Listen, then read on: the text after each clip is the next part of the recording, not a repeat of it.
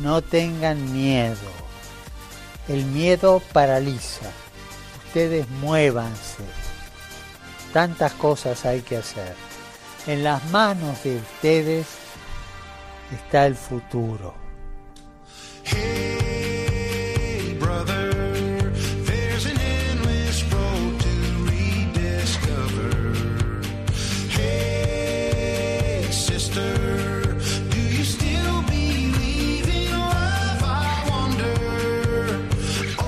Comienza Protagonistas los Jóvenes. Hoy con los chicos del Arciprestazgo San Miguel de las Rozas.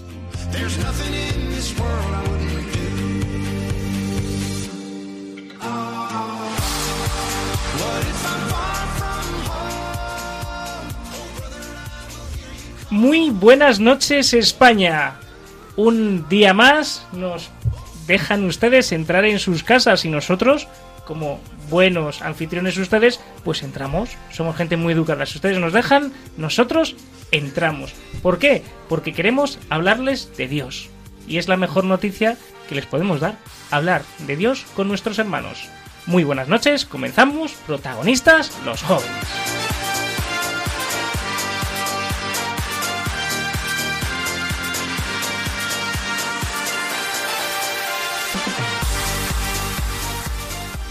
Hoy, en el programa de hoy, vamos a hablar de una bienaventuranza. La bienaventuranza de bienaventurados los que tienen hambre y sed de justicia.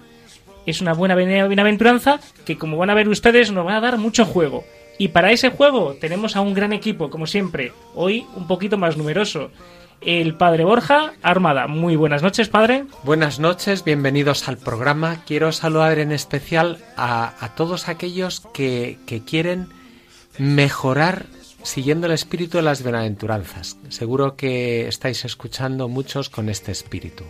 Pues muy bien, Padre Borja, hay que dar el saludo. También tenemos a Eric. Eric, buenas noches. Buenas noches, buenas noches. ¿A quién quieres saludar? Bueno, yo quiero saludar a todos los radioyentes que nos escuchan hoy. Pues mira, quedan todos muy saludados. Manu de Hoyo, ¿qué tal Manu? Buenas noches España. ¿A quién quieres saludar? Yo quería saludar a los jóvenes de mi parroquia, en especial a Lucía, Álvaro y a Diego. Pues quedan también todos muy saludados. También nos acompaña Pam. Buenas noches. Hola Pam, ¿a quién quieres saludar? Quería saludar a los peques de nuestra parroquia, los juniors. Hombre, los juniors, que vienen, vienen pisando fuerte, pues nada, también quedan saludados.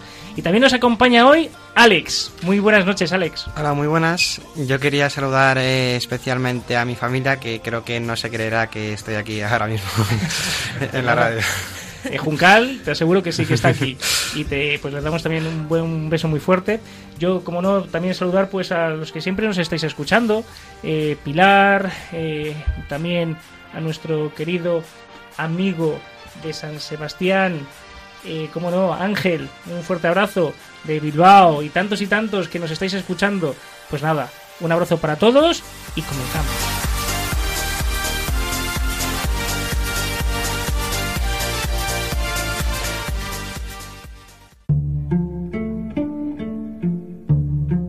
En el anterior programa hablamos de la bienaventuranza en la que el Señor dice, Bienaventurados los mansos, porque ellos heredarán la tierra. En el programa de hoy trataremos sobre la cuarta bienaventuranza. Bienaventurados los que tienen hambre y sed de justicia, porque ellos serán saciados. Sabemos lo que es el hambre y la sed, pero Jesús se refiere a otro tipo de hambre y a otro tipo de sed. Nos invita a vivir como Él vivió. Nuestras propias limitaciones son una ocasión maravillosa para, en lugar de sentirnos víctimas, vivir haciéndonos justos, es decir, profundamente buenos, amando, perdonando, viviendo con la ayuda de Dios de un modo nuevo.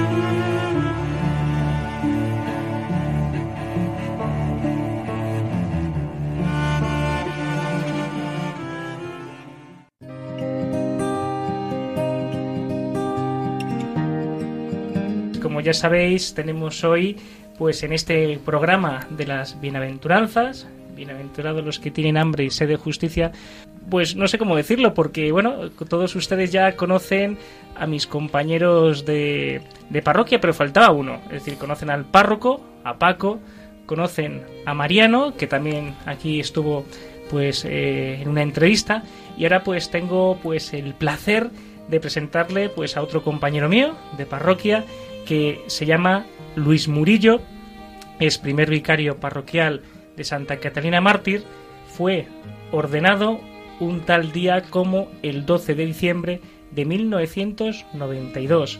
Fue ordenado en Costa Rica, donde él es natural, costarricense. ¿Se dice costarricense? Costarricense, ¿no? O costarricense. Costarricense. Muy bien, gracias, Padre Borja.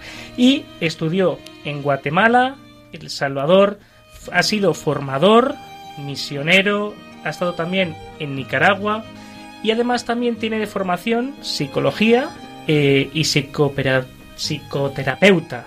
Y bueno, pues eh, es una persona muy querida por lo menos por mí y por toda la parroquia.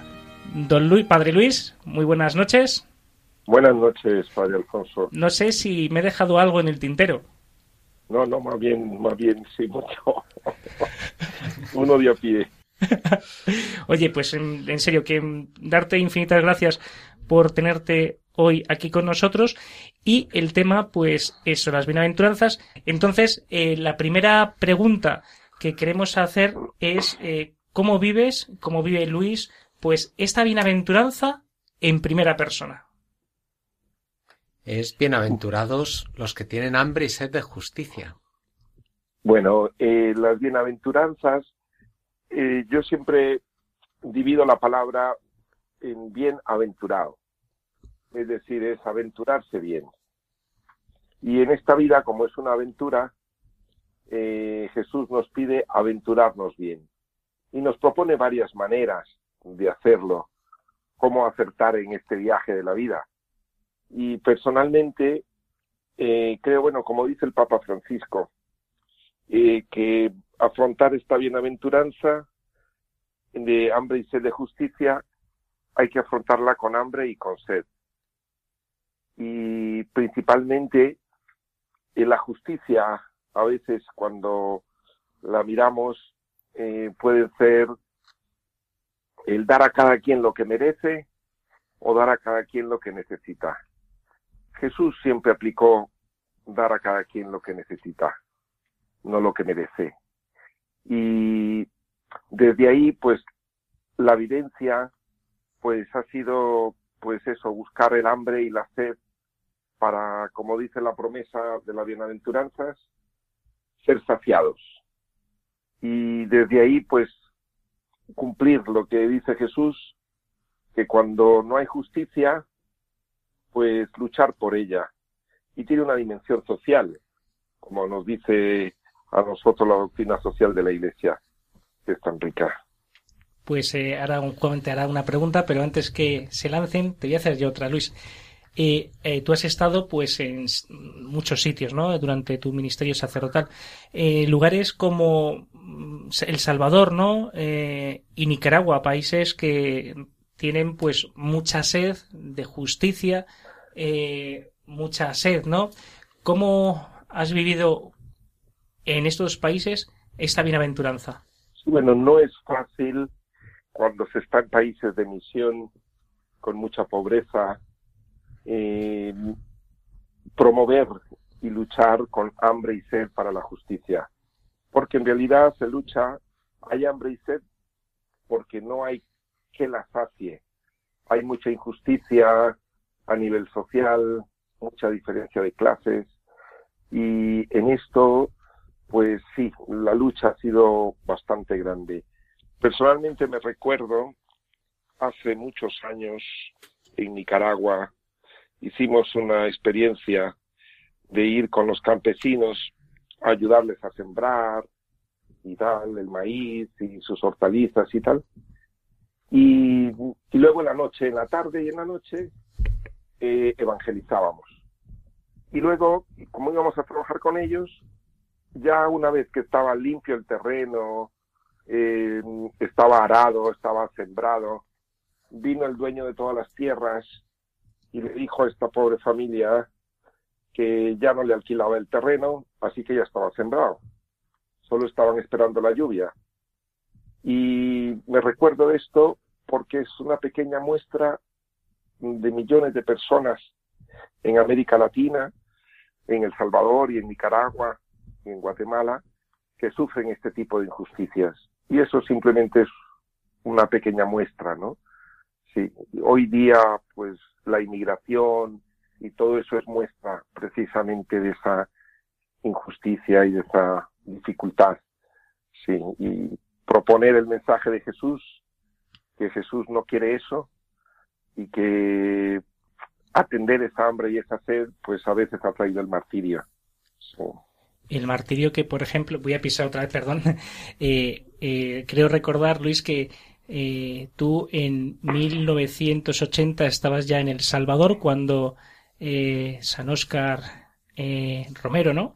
Fue santo y mártir, fue asesinado, ¿no? el santo también, pues, luchó contra la injusticia, estuvo en un momento muy difícil en El Salvador y eso tú lo pudiste vivir también en primera persona, ¿no? Sí, bueno, directamente no estuve yo para el tiempo de la muerte ahí de Monseñor Romero. Sí estuve luego, en esa década, sí estuve eh, años después, eh, donde estaba ahí y la controversia tan grande también a nivel eh, social y todo esto, y sí, eh, también sí estuve para el tiempo del, de cuando mataron a los jesuitas. Esto sí, ahí estuve y sí lo presencié. Y también a tantos laicos ya que murieron y dieron su vida eh, mm, porque tenían hambre y sed de justicia.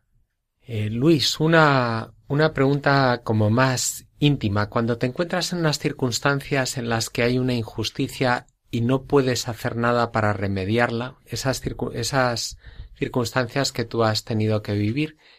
En esos momentos supongo que hay un camino también interior de, de unirse con Dios, de crecer hacia adentro, de, de perdonar, de amar.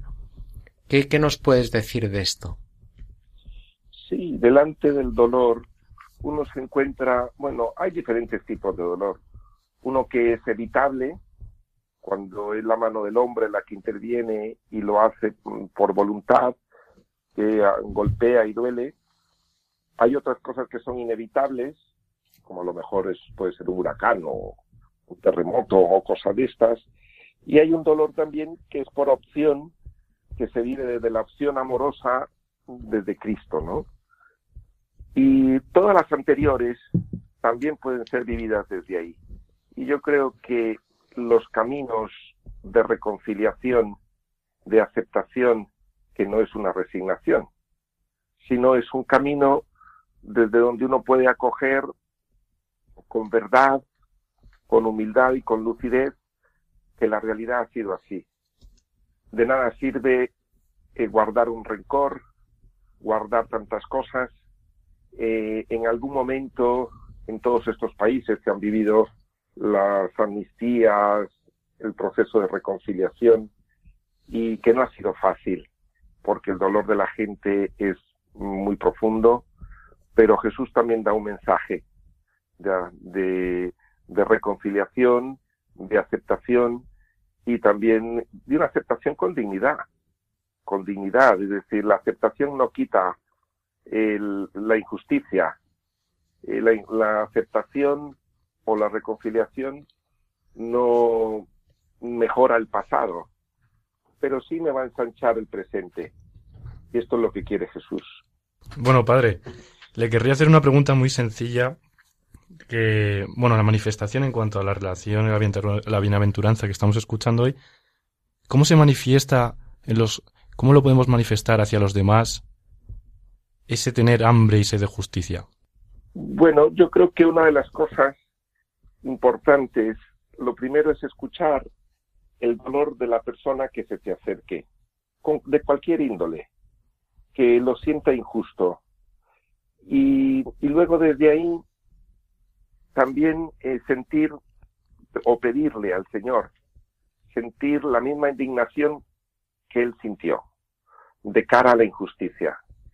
Y porque a veces los cristianos podemos primero espiritualizar mucho y no escuchar el dolor de la persona.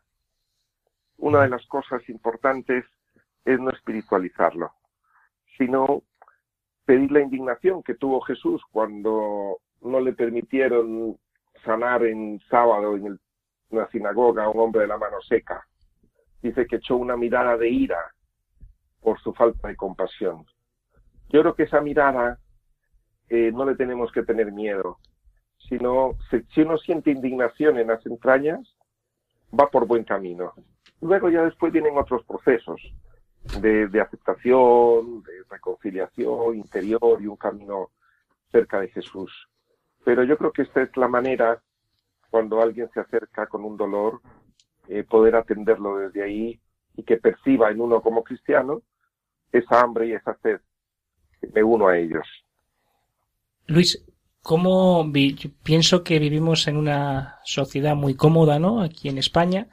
Eh, ¿Cómo podríamos vivir o cómo podrías recomendar tú, desde tu propia experiencia, cómo podríamos vivir esta bienaventuranza aquí? Eh, más o menos lo has dicho, ¿no? Pero mm, algo más concreto. Sí, cuando hablamos de hambre y sed, en palabras así como aunque esto no lo ha dicho el Papa Francisco, pero es su modo, dice que es como decir, hambrear la voluntad de Dios, los deseos de Dios. Y la bienaventuranza dice al final, serán saciados. yo creo que aprender a estar saciado con lo poco, con lo pequeño, con lo sencillo, porque lo que provoca la injusticia es la voracidad. Y entonces de cara a saciedad y voracidad. Si aprendo a estar saciado, primero con Cristo, luego con la vida, etcétera, y cuando tengo esto, no recurro a la voracidad, porque la voracidad devora humanos, devora riqueza, devora la sociedad de consumo, eh, todas las cosas, que es como una voracidad. ¿no? Y desde ahí yo creo que también lo podemos vivir.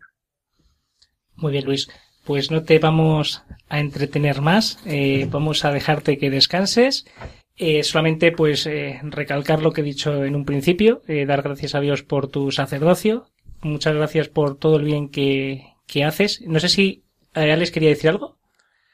bueno, me ha surgido una duda que mm, sea, es en base a la justicia que mm, básicamente que a lo largo de los años, lo pongo en, en estas dos formas, que a lo largo de los años, sobre todo al principio, se ha visto justo la, la norma de eh, ojo por ojo y diente por diente. Y ahora hoy en día lo vemos como algo injusto. Entonces, eh, que, ¿cómo podemos saber qué justicia es lo correcto, en ¿Qué, ¿Qué tendríamos que hacer o ¿A quién tendríamos que escuchar o que ver?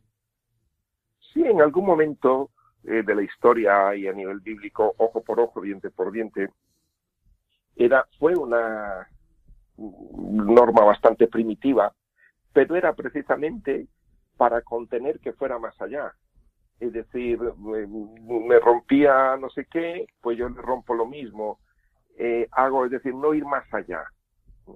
Sin embargo, Jesús nos invita a dar un paso, el paso de trascender, porque el ego muchas veces se regodea en el rencor y la venganza, en vez de solucionar un problema, causa uno más grave. Jesús nunca va a recorrer a la venganza.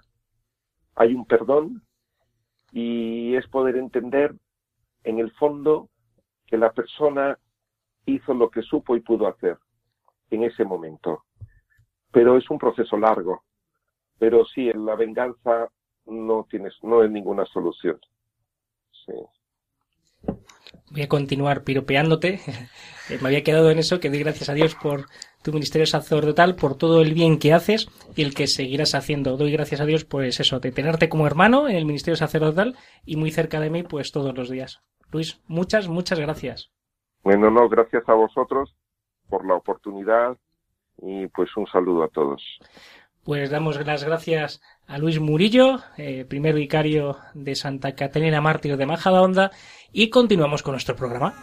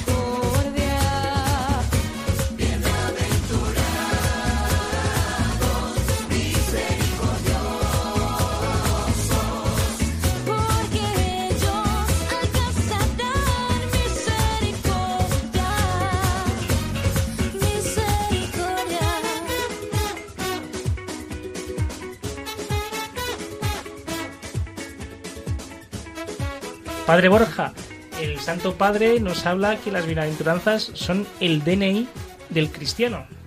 Efectivamente, las bienaventuranzas son, se puede decir que son el signo de identidad del cristiano, es donde se ve que un cristiano es un auténtico cristiano.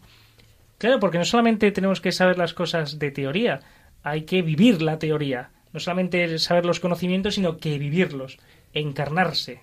Por eso el Santo Padre está haciendo durante estas semanas una catequesis sobre las bienaventuranzas todos los miércoles y recomiendo escuchar la catequesis del Papa o leerla. El Papa está hablando de una bienaventuranza y concretando cómo la podemos vivir. Mm, hemos tenido ahora mismo pues a Luis, ¿no? que pues nos ha contado cómo vivir, cómo vive las bienaventuranzas, ¿no? desde varios puntos y ahora pues nos toca a nosotros también eh, hablar de esta bienaventuranza. También decir que eh, Manu ha salido a la calle, Manu ha salido a la calle, luego pondremos unos cortes de pues unos entrevistados, ¿no? Eh, mm, que pondremos ahora, ¿no? Luis, Jorge, Lucía, Alex, Diego, Javier y Mercedes. Y pues hemos oído muchas cosas interesantes que ahora también les vamos a poner a ustedes para que también reflexionemos, profundicemos en ello. Bienaventurados los que tienen hambre y sed de justicia, yo pienso que se refiere a todas aquellas personas ¿no? que están pasando o han pasado por muchos momentos difíciles, sobre todo de injusticia, eh, ya sea por circunstancias de la vida, que han nacido en, ambientes más desafortunados o bien porque han sido perseguidos. ¿no? Y al final yo creo que se reduce a una cuestión de confianza en el Señor. ¿no? Yo creo que se refiere a que son bienaventurados porque aunque en, este momento, en esta tierra, no, han tenido esa suerte y han sufrido esa injusticia, Dios les va a hacer justicia, ¿no? Puede ser ya directamente aquí en esta vida, en el momento que consigue o en el reino de los cielos. Entonces también yo creo que hace referencia a esa confianza que tenemos que tener con Él, ¿no? Cuando tenemos confianza, al final eh, sabemos que Él va a actuar tarde o temprano y que va a restablecer esa justicia Bienaventurados los que tienen sed y hambre de justicia, es bienaventurados aquellos que, buscan al Señor y que, están interesados en, buscar al Señor, ¿no? Que no es, bueno, pues me conformo con esto o con lo otro o cómo son las cosas, sino que, que voy buscando justicia porque busco que se, que se, que se cumpla como la ley del Señor y, y encontrar, y encontrar al Señor no solo para mí, sino también eh, acercar a los demás al Señor. Eh, pues más o menos sería algo así, lo que entiendo. Espero que te valga de algo. Chao. Yo entiendo de esta bienaventuranza que todos los que tenemos un deseo de justicia, de hacer un mundo mejor o más legal, ¿no? Que que es como, yo lo veo como una esperanza, ¿no? De que, de que nosotros tengamos ese deseo y veamos que el mundo no avanza, ¿no? Que sigue siendo injusto, que sigue habiendo guerras, desastres, pues Dios nos cuida, ¿no? Dios eh, va- lo va haciendo justo poco, a poco a su medida, ¿no? Es como no perder el deseo y la esperanza hacer un mundo justo, pero es como, como una esperanza que te da Dios de, de que el mundo más justo existe, ¿no? Y que y para ese ejemplo está el cielo, que es el mundo justo 100%, ¿no? Lo que más me dice es que lo importante es tener hambre y sed de justicia. Como no tienes por qué ser justo, sino tener hambre y sed de justicia.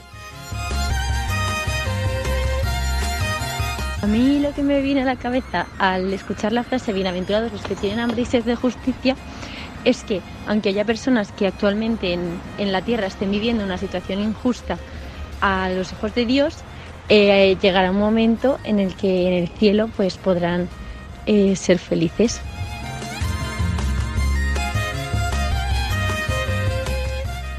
Eh, a mí esta frase me dice que, que, felices los que los que aún no están saciados, ¿no? Los que los que buscan, ¿no? Y los que saben que pues que, que no es una justicia humana, ¿no? Sino que pues que es la justicia de Dios.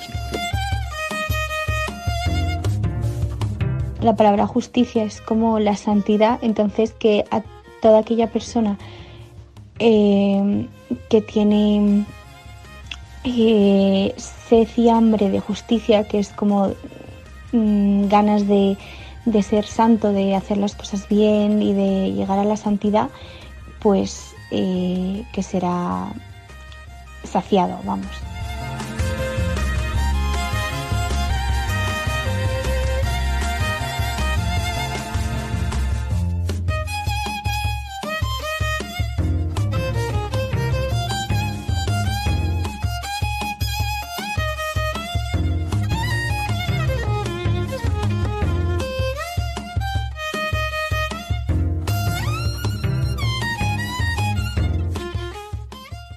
Bueno, acabamos de oír estos cortes, que son unos cortes muy interesantes, porque esta bienaventuranza es una de las bienaventuranzas más complicadas de entender.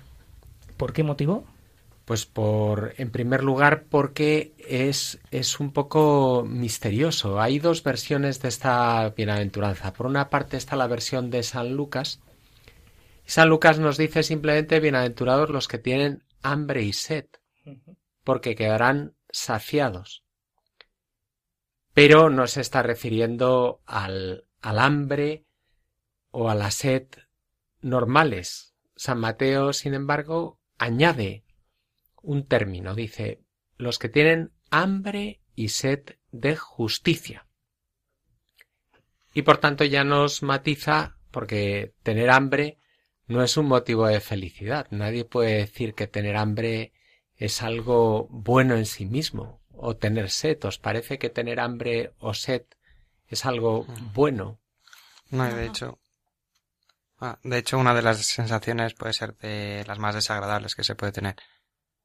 Sí, hoy en día es difícil que una persona tenga la sensación de, de un hambre profundo o de un hambre o, o, de tener una sed que no puede saciar, porque gracias a Dios vivimos en un mundo desarrollado. ¿Habéis tenido alguna vez hambre o sed fuertes? Yo no. De esto que dices es que me voy a morir de hambre. ¿Físicamente hablas, padre? Físicamente. Sí, sí, muchas veces, muchas veces. Muchas veces. Sobre todo cuando un día intenso de deporte y llegar a casa y decir voy a devorar con todo. Bueno, pero es un hambre, un hambre relativa. relativísimo. Pero, pero hambre, hambre del todo. Y, pero está bien esa experiencia que es una experiencia vivencial. Sin embargo, Jesús cuando habla de hambre, él dice que tiene hambre de cumplir la voluntad del Padre. La voluntad de Dios Padre es que Él entregara la vida por nosotros. Jesús tiene hambre de entregarse, de, de salvarnos, de perdonarnos. Y eso es, un, es una metáfora, el hambre. O por ejemplo la sed, cuando Jesús dice que tenía sed y le pide a la samaritana, le dice, dame de beber. No se está refiriendo solamente al agua, sino que Jesús tiene sed de nuestra felicidad. quiere que nosotros seamos felices o cuando está clavado en la cruz, Jesús mismo dice, tengo sed. Tenía una sed material, pero más allá de la sed física, está una sed espiritual, tiene, está muriendo, ofreciendo su vida por nosotros y, quiere darnos su felicidad. Es curioso que Jesús nos enseña que, que tener hambre y tener sed no es algo que simplemente se solucione comiendo o bebiendo, sino que nos está ofreciendo un camino de ser santos, de imitarle, de tener sus sentimientos, de ser personas buenas. No es una llamada a la revolución, sino que es una llamada a una transformación interior para, para hacer que, que mejore algo bueno en el mundo. Es la misma, eh, lo mismo que escuchó Madre Teresa de Calcuta, tengo sed. Y lo que ella, pues esa sed la transformó en darse por entera a los más necesitados, ¿no? A los pobres de los pobres. Y es precioso. ¿Qué os ha parecido? Porque los audios que hemos escuchado, que Manu nos ha traído, pues eh, hay algo que coincide en muchos, ¿no? Que es en el deseo, ¿no? Eh, deseo, confianza. Mercedes ha hablado de santidad. Es que la, la, la sed, el hambre y la sed de justicia al final es ser santos, ser personas buenas, que, que no se van a vengar. También Alguien ha hablado de la ley del talión. En concreto, Alex. nos ha hecho referencia a la ley del talión, que es ojo por ojo, diente por diente, que al final es, es algo que mejora la situación primitiva, pero eh, puede acabar en una venganza. Y sin embargo, esto es parar la cadena del mal. Cuando tú decides ser bueno y no odiar, detienes el mal en el mundo. ¿Os acordáis de quién era Víctor Frankl? Que es un, psiquiatra. Un escritor, ¿no? El del hombre en busca de sentido. Efectivamente, él escribió El hombre en busca de sentido y fue un psiquiatra de origen judío que estuvo en dos campos de concentración, por ejemplo en Auschwitz y Dachau, y, y allí él, él se dio cuenta de cómo reaccionaban las personas que tenía alrededor él es el fundador también de la logoterapia, que es como poder sanar al otro por medio de la palabra y, desahogándose, hablando. Y, y, él explicaba, después de las vivencias que tuvo, decía que cuando no puedo cambiar las circunstancias que me rodean, el reto está en cambiarme a mí mismo. Es decir, mejorar yo. No puedo cambiar al otro. Lo que sí que puedo hacer es provocar una ola de bondad y hacer que, que a partir de mi interior crezca el bien en el mundo. ¿Os parece que está de moda lo de reaccionar así? ¿O cómo lo vivís vosotros? Yo creo que en la actualidad eh, se vive más eh, otro aspecto, más eh, justicia como algo que llevo yo y no algo que espero de Dios o, exigirla de los demás. Eso lo, lo veis a veces, ¿no? Personas que piden justicia, que protestan, que se enfadan. Sí, hoy en día es muy frecuente pues ver el, que la gente pide justicia, pero luego muchas veces no son justos ellos con, con su prójimo, con lo que tienen cerca, exigiendo a lo mejor cosas desproporcionadas cuando ellos tampoco serían capaces de, de, cumplimiento, de cumplir con esa justicia que ellos mismos piden. ¿Cómo, ¿Cómo veis que reacciona un adolescente, por ejemplo? ¿Se revela? ¿Se enfada? Mucho. ¿Rompe algo? Todo. es una reacción social que a veces se ve, ¿no? O que, que, te suben el precio del autobús y de repente en un lugar pues queman, queman 40 estaciones de metro o... Pues, ¿Eso es justicia o no? No. Claramente no. ¿Mejora algo el mundo por quemar todas las estaciones de metro. No, por supuesto que no. Por supuesto que no. Es decir, es, es un camino interior el que, el que Jesús nos está ofreciendo. Hay una cosa que a mí siempre me llamaba la atención de pequeño, cuando ETA asesinaba a un militar y salía la, la viuda o la madre, ¿no? De, de ese, de ese militar asesinado por ETA, eh, a mí me sorprendía eh, primero la paz que la, la, madre o la mujer hablaban, ¿no? Hablando de perdón. Y es una... Eh, claro, si una persona realmente creyese la justicia mm, humana, pues entonces apaga y vámonos, porque muchas veces no la vemos. Pero lo que esa señora transmitía era que ella confiaba en una paz mayor, que a mí se me escapaba, ¿eh? Y yo no lo entendía. ¿Y cómo puede perdonar? Pues eh, a lo largo de la historia, a lo largo del tiempo, he podido comprobar que, claro, esa señora tenía a Jesucristo en el centro de su vida y que ella sabía la justicia verdadera, que era de Dios. Es, es la belleza que tiene una persona que reacciona así. La interioridad. Cuando tú ves una persona que reacciona perdonando, amando, que no queda rencor dentro, eso significa que tiene una grandeza de corazón que puede superar el odio, puede absorber, hacer desaparecer el odio, que es lo que hizo Jesucristo cargando sobre sus espaldas los pecados de todo el mundo y ofreciendo su vida en la cruz. Él no, no quiso vengarse o, o gritar, él carga con la cruz y nos salva. Nos salva en primer lugar dándonos ejemplo de cómo nosotros ser buenos con los demás, ser personas santas, lo que ha dicho Mercedes, que la justicia es santidad. Qué bueno, qué bueno, padre. Bueno, pues una pequeña duda para vosotros. Desde el punto de vista de la justicia, bueno, como contraposición la justicia, tiene que ir de la mano de un perdón, ¿no? Y a su vez el perdón tiene que ir de la mano de la reconciliación. No siempre, no siempre va unido el perdón a la reconciliación yo puedo tener una disposición de perdonar, pero la, la persona que ha provocado la ofensa puede no estar arrepentida y por tanto en esos casos no se produce una reconciliación, falta la segunda parte. Para el perdón es preciso también el arrepentimiento de la persona que ha causado el mal. El ejemplo, por ejemplo, lo tenemos en San Juan Pablo II, cuando el que le disparó para matarle, pues San Juan Pablo II fue a la cárcel a, darle el perdón. El otro lo, recibió, ¿no? Pero eh, quien dio el paso fue, fue él, ¿no? Eh, San Juan Pablo II. Y, ahí vemos un ejemplo, ¿no? De, de, generosidad, ¿no? Y luego, pues, eh, encontramos otros casos de, por ejemplo, recuerdo una, una religiosa serbia que fue violada.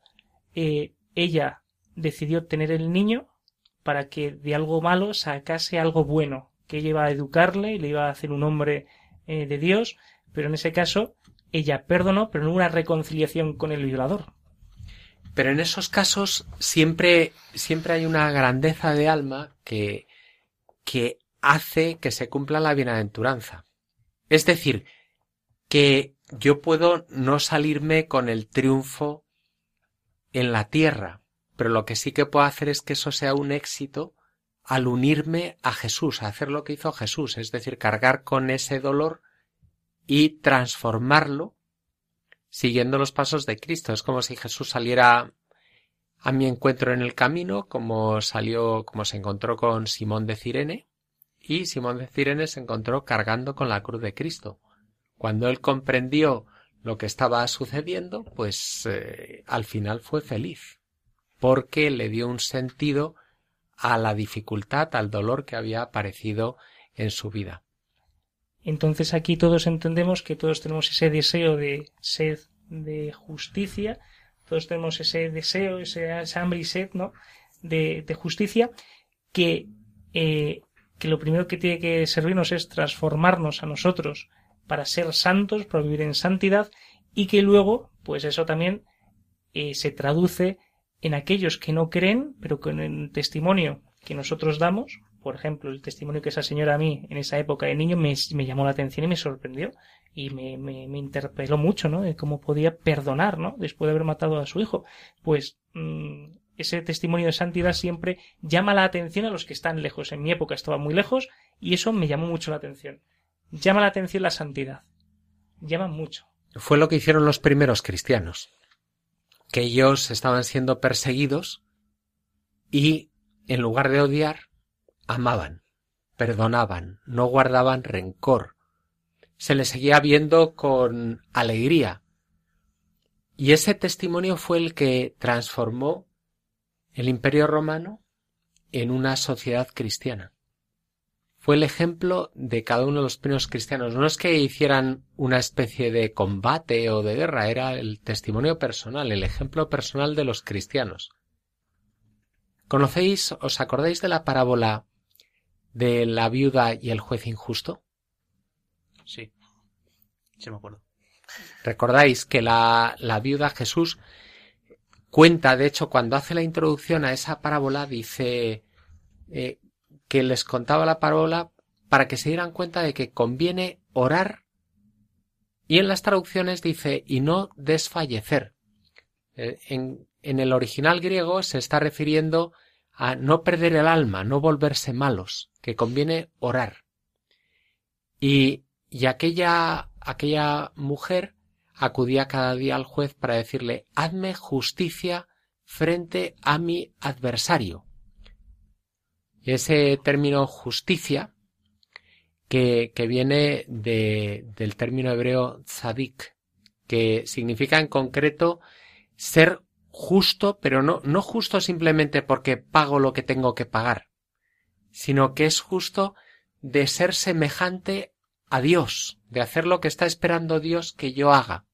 Por eso esta parábola es una parábola mucho más profunda, es una parábola en la que el gran éxito no está tanto en que consiga que el juez haga lo que ella pedía, sino en que ella pide convertirse en una persona santa, una persona que provoca el bien a su alrededor. La enseñanza de Jesús conviene orar y no volverse malos. Y por eso todos los mártires, cuando han ido al martirio, han ido eh, felices, tranquilos, sabiendo que la justicia verdadera pues la iba a tener Dios, eh, pues eh, dándoles la palma de martirio y estando en el paraíso nunca perdamos el deseo ¿no? de la justicia y del sed de justicia, hambre y sed de justicia, nunca la perdamos, pero transformémoslas, es decir, no quemando cajeros automáticos, no quemando eh, estaciones de metro, sino transformándolos primero en nosotros y luego en una sociedad más justa, pero siempre trabajando por el reino. Y bajando más a pie de tierra, eso vosotros que tenéis la experiencia, podéis traducirle al lenguaje de un hogar por ejemplo, pues ante, ante cualquier cuestión familiar, buscar el entendimiento, el, el cariño, ser personas que no montan un lío en casa. Yo justamente, o sea, lo pienso también un poco como de, de esa manera, como que la justicia, o sea, muchas veces nosotros la entendemos como por actos violentos, en plan, yo te gano, entonces yo gano esa justicia pero que técnicamente tendría que ser justamente lo contrario. Una justicia es algo que se tiene que hablar, es algo que se tiene que dialogar entre personas. O sea, una justicia no es algo que se te implanta. Una justicia es algo, es, es un consenso, es un diálogo que hay entre todas las personas y es un acuerdo que hay. Entonces que esto se tiene que llevar tanto fuera como dentro de casa, en plan, en la familia.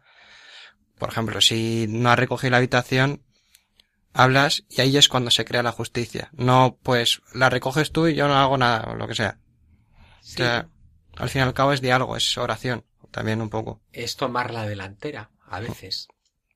Es decir, empieza uno haciendo algo que es más incluso de lo que tendría que hacer y los demás se van envolviendo en el espíritu de servicio, en también ellos tomar la delantera. Es es lo que significa que uno va por delante y los demás empiezan a vivir en una lógica nueva que no es la lógica de a mí me toca esto, a ti esto otro, sino vamos todos a sacar adelante la casa, el hogar. Muy bien, pues eh, yo creo que, que con esto tenemos ya materia para rezar, para pensar, para ver si realmente estoy viviendo yo en primera persona esta bienaventuranza, siempre recordando las palabras del Santo Padre, que es el DNI de todo cristiano, es decir, que tenemos que conocerlas y vivirlas. que creo que Pan y Alex nos han, nos han traído algo para poder meditar, para poder leer estos días. Eh, Pam, ¿qué nos, ha, ¿qué nos traes? Pues os traigo un libro que se llama Las Bienaventuranzas y es de George Chevrot y que, bueno, pues ahí os, os puede introducir un poco más aparte de esto, ¿no? Que al final también nos tenemos que interesar, interesar nosotros para, para buscar ser santos. ¿Cuál es el apellido, Pam? Chevrot. Muy bien. ¿Alex? Y mm, luego, como, pues, como hemos comentado antes, recordar que mm, hay unas catequesis del Papa las, en las cuales se habla sobre las bienaventuranzas y siempre son cada, cada miércoles. Muy bien, pues ya tenemos eh, un poquito, un, un poco de materia para poder profundizar más en nuestro DNI.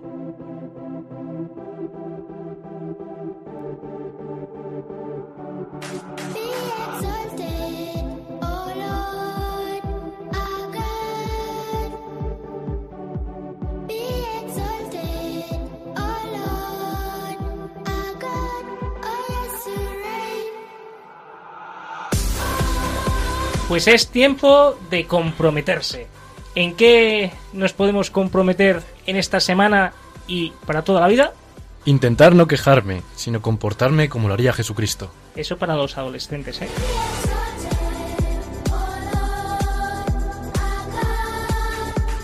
Perdonar de corazón a la persona que me trata o me ha tratado injustamente. Si me doy cuenta que he cometido alguna injusticia, cambiar de actitud. Confiar en Dios cuando me encuentro con dificultades. Pues esos cuatro compromisos nos tienen que ayudar para vivir mejor esta bienaventuranza.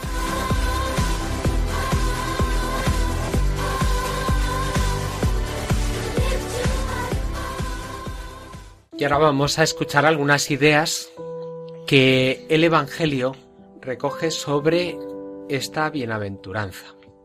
El Evangelio de San Lucas dice que la cuarta bienaventuranza es bienaventurados los que tenéis hambre ahora, porque seréis saciados. San Mateo la completa.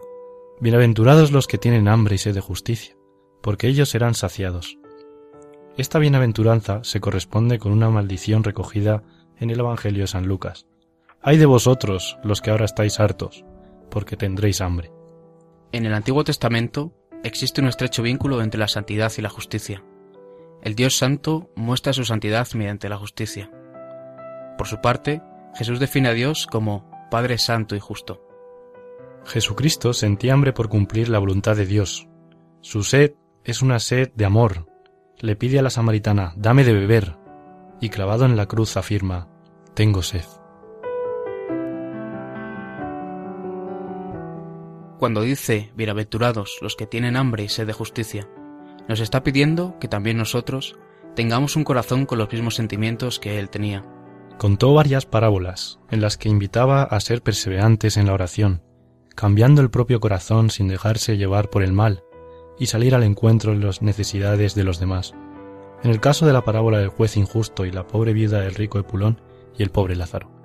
Pues sin haberlo pretendido, hemos llegado al fin de nuestro programa. Padre Borja, ha sido intenso. Ha sido un programa un programa precioso en el que hemos visto cómo vivir una nueva bienaventuranza que Jesús nos ha dicho. Bienaventurados los que tienen hambre y sed de justicia, porque quedarán saciados. Y en concreto nos invita a vivir con santidad, a comportarnos con los mismos sentimientos de Jesucristo, lo que nos decía San Pablo, tened los mismos sentimientos de Cristo Jesús. Y así es como quedaremos saciados, primero en esta vida, porque parecernos a Cristo da siempre una gran satisfacción, una gran alegría personal, una alegría que se transmite a los demás, y en la vida eterna recibiremos el premio eterno de los que se parecen a Él. Pues mañana miércoles preguntaré en la homilía a Marifé y a otras catequistas eh, esto que hemos dicho hoy. Espero que hayan estado atentas porque si no, eh, pongo falta. Pues Padre Borja, muchas gracias. Gracias a vosotros y que descanséis. Erickson. Ha sido un placer. Manu. Muchas gracias. Buenas noches. Pam. Buenas noches. Alex, nerviosa, ¿has estado nervioso? ¿Qué tal? ¿Cómo te has Eh, encontrado? Pues sí, la verdad es que nervioso al ser la, la primera vez, pero la verdad es que con ganas de, de venir más veces. Con deseo. Deseo con hambre y sed. Con hambre y sed de querer venir más a Radio María. Pues nada, eh, desde aquí ha llegado nuestro tiempo. Darles las gracias por una, una noche más dejarnos entrar en sus hogares, por dejarnos anunciar a quién es nuestra vida, a quién es nuestro camino y a quién es el Señor de los Señores, Rey de Reyes, Jesucristo. Mamá, hoy no me esperes que no llego a cenar. Muy buenas noches, hasta la próxima, adiós.